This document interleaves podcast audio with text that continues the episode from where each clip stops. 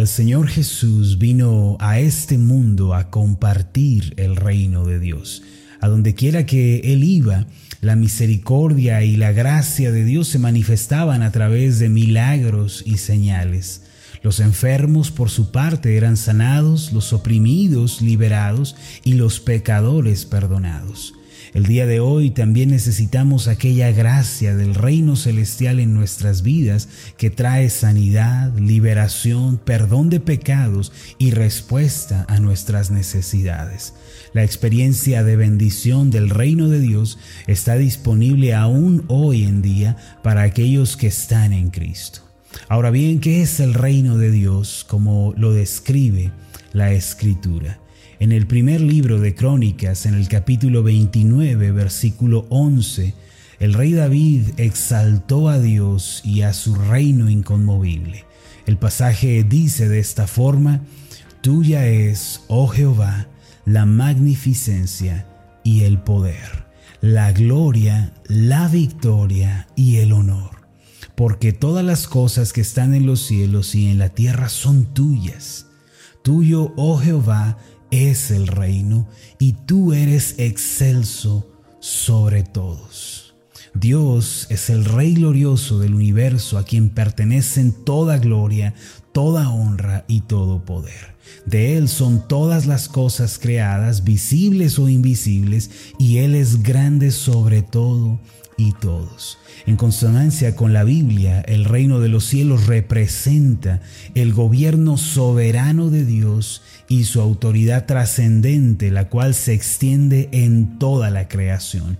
Por esta razón, entrar en el reino de Dios es venir a vivir bajo su autoridad, reconociéndole como el Señor de nuestra vida y llevando a su vez vidas de obediencia. Es someter nuestro ser ante su señorío y servirlo como el Rey soberano.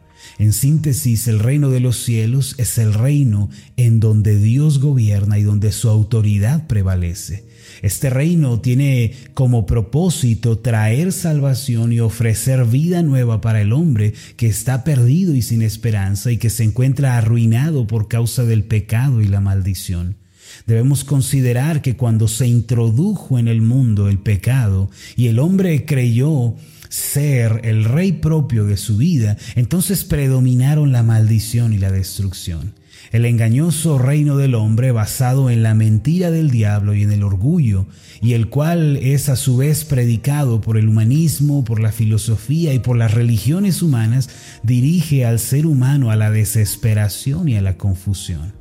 Sin embargo, el reino de Dios, el cual es el reino verdadero, trae consigo salvación, sanidad, prosperidad, bendición y seguridad a la vida del hombre. Además, el reino de Dios consiste en la misericordia y la gracia de Dios que se manifiestan a través de milagros y de la ayuda diaria de Dios en nuestra vida.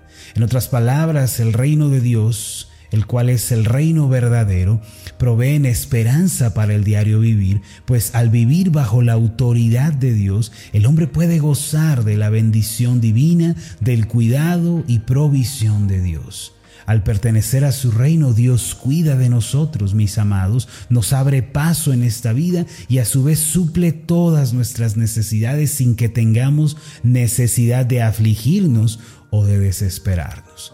Se dice que todas las mañanas el pastor George Mueller despertaba muy de madrugada y se dirigía al templo para orar antes de comenzar sus actividades. Él se arrodillaba y con sus manos juntas inclinaba a su rostro y oraba fervientemente. Muchas personas testificaron que después de esto los milagros sucedían uno tras otro durante el día. En una ocasión se habían agotado ya todas las provisiones, la bolsa de dinero estaba vacía y no tenían nada para darle de comer a los 300 niños de la casa hogar que él dirigía. Sin embargo, él se dirigió al templo a orar esa mañana y al salir tenía una sonrisa en su rostro. Dios nos alimentará, le decía a sus colaboradores. Esa misma mañana, milagrosamente, apareció un caballo entre el bosque tirando tras de sí una carreta. Venía sin jinete ni nadie que lo dirigiera. Esa carreta estaba llena de alimentos, de fruta, víveres y demás cosas. Ese día todos se saciaron y sobró para los días siguientes. Al igual que en antaño, mis amados, Dios desea manifestar grandes milagros que sacien nuestra vida. El Señor, creador de los cielos y de la tierra, no se contenta con el hambre o con la escasez de sus hijos. Está escrito en el Salmo 145, versículos 15 y 16 lo siguiente, los ojos de todos esperan en ti, y tú les das su comida a su tiempo. Abres tu mano y colmas de bendición a todo ser viviente. Cuando le preguntaron a George Mueller acerca de su constancia y su pasión para orar, él dijo, yo nací de nuevo por un milagro de la gracia de Dios y me rehúso a pasar un solo día de mi vida sin ese poder de la gracia de Dios en mi ser y en mi labor. Aquella persona que ha nacido de nuevo por la gracia de Dios y por ende se ha convertido en un cristiano es una persona que pertenece al reino de Dios y naturalmente tendrá el deseo de ver el poder de Dios obrando en su vida. Debido a que la nueva vida del cristiano ha comenzado con el milagro del nuevo nacimiento, es de esperarse que la vida a partir de entonces consista también en el poder y en los milagros del reino de Dios.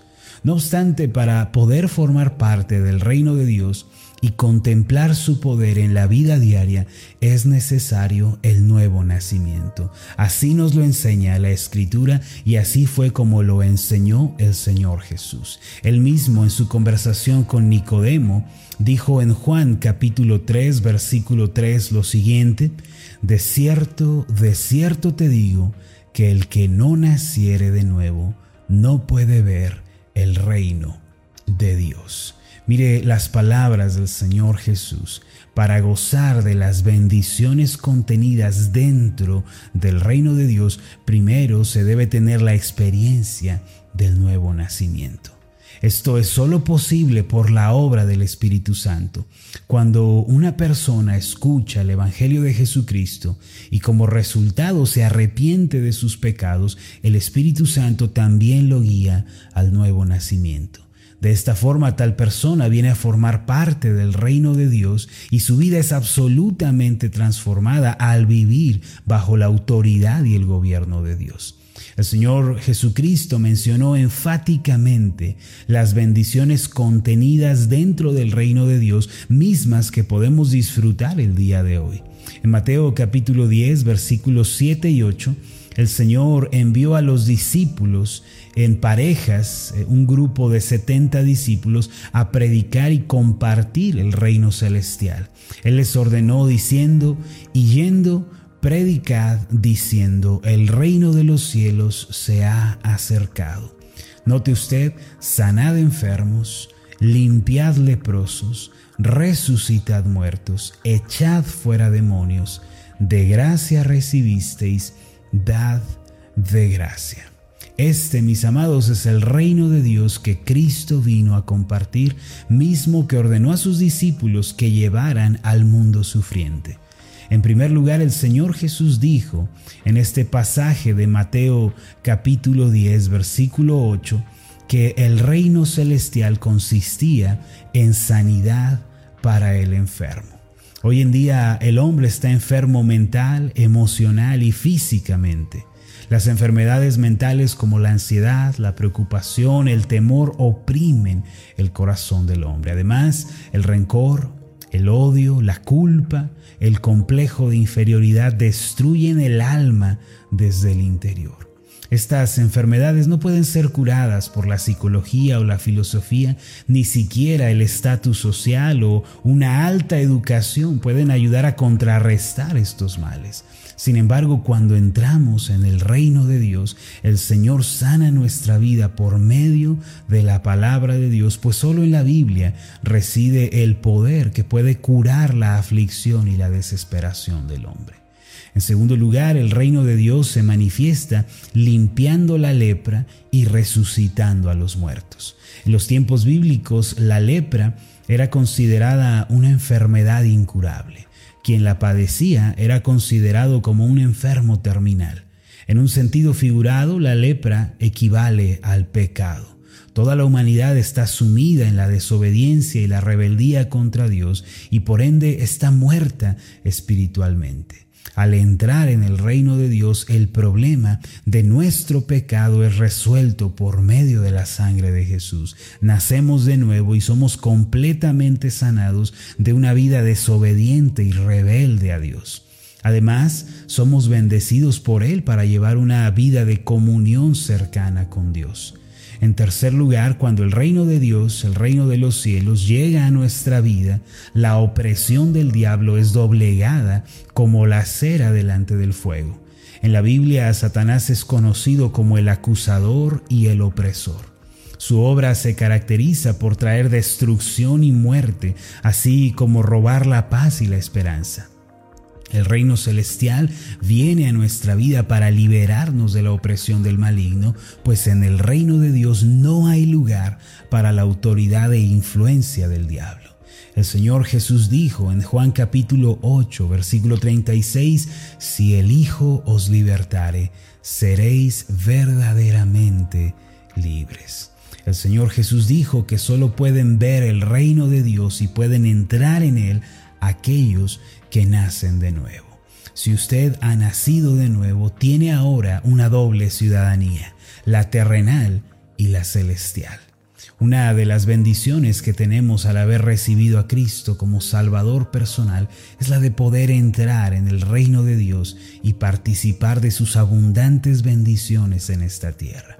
En palabras más simples, el nuevo nacimiento nos brinda la bendición de entrar y formar parte del reino de Dios. Solo quienes hayan nacido de nuevo y hayan recibido de parte de Dios un corazón nuevo y un espíritu nuevo son las personas que pueden formar parte del reino celestial.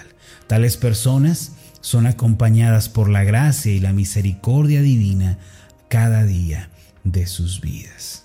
Para nacer de nuevo, uno tiene que reconocer a Cristo como Señor y Salvador y arrepentirse de sus pecados. Entonces Dios le da un corazón y un espíritu nuevo. Y este es el equivalente al nuevo nacimiento. Permítame hacer una oración por usted.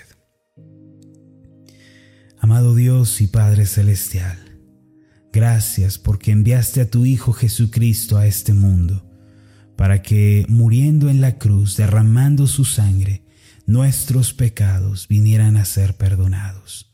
Este día reconocemos tu reino y tu autoridad, tu señorío en toda la creación, en todo el universo, visible o invisible. Tú eres Dios, tú eres Señor para siempre.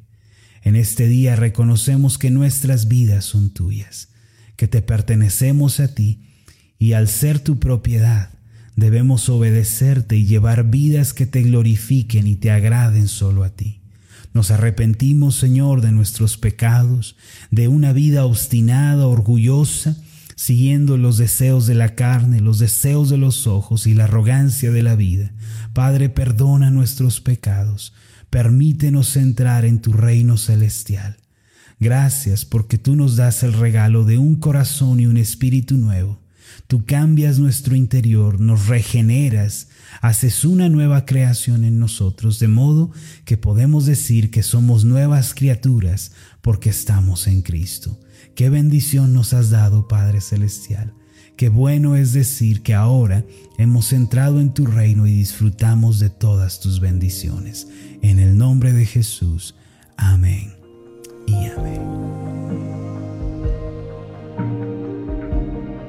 Hola, ¿qué tal? Mi nombre es Marlon Corona, soy el pastor de la iglesia Ascender en la ciudad de Zapopan, Jalisco, en México. Le agradezco mucho por haberme seguido con esta meditación. Mi oración siempre es que usted sea prosperado en todas las cosas y goce de una buena salud, así como prospera en su alma. Lo invito a que ore por las meditaciones Ascender y le pregunte a Dios cómo puede usted ser de bendición para este ministerio.